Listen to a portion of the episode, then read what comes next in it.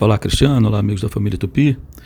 Jorge, o, Jorge é um amigo, né, torcedor do Bom Sucesso e benemérito também lá daquele grande clube do Rio de Janeiro.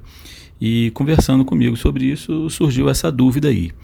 E eu falei o seguinte: o mim, ele é um chamado pronome oblíquo, então ele não pode ser sujeito né, de nenhuma frase, de nenhum verbo, ele não pode realizar ação. Por isso usam muito aquela frase, né, mim não faz nada.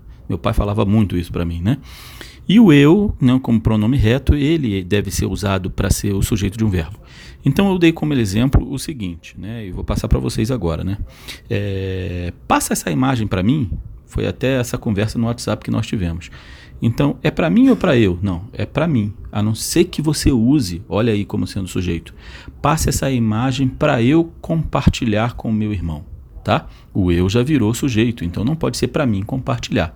Tá legal? A dica é essa: sujeito eu e aí, quando ele está em outra posição, sem ser sujeito, sem ser aquele que faz o, a ação do verbo, ele tem que ser o mim, tá bom? Um abraço, a língua é viva, vamos desenrolar.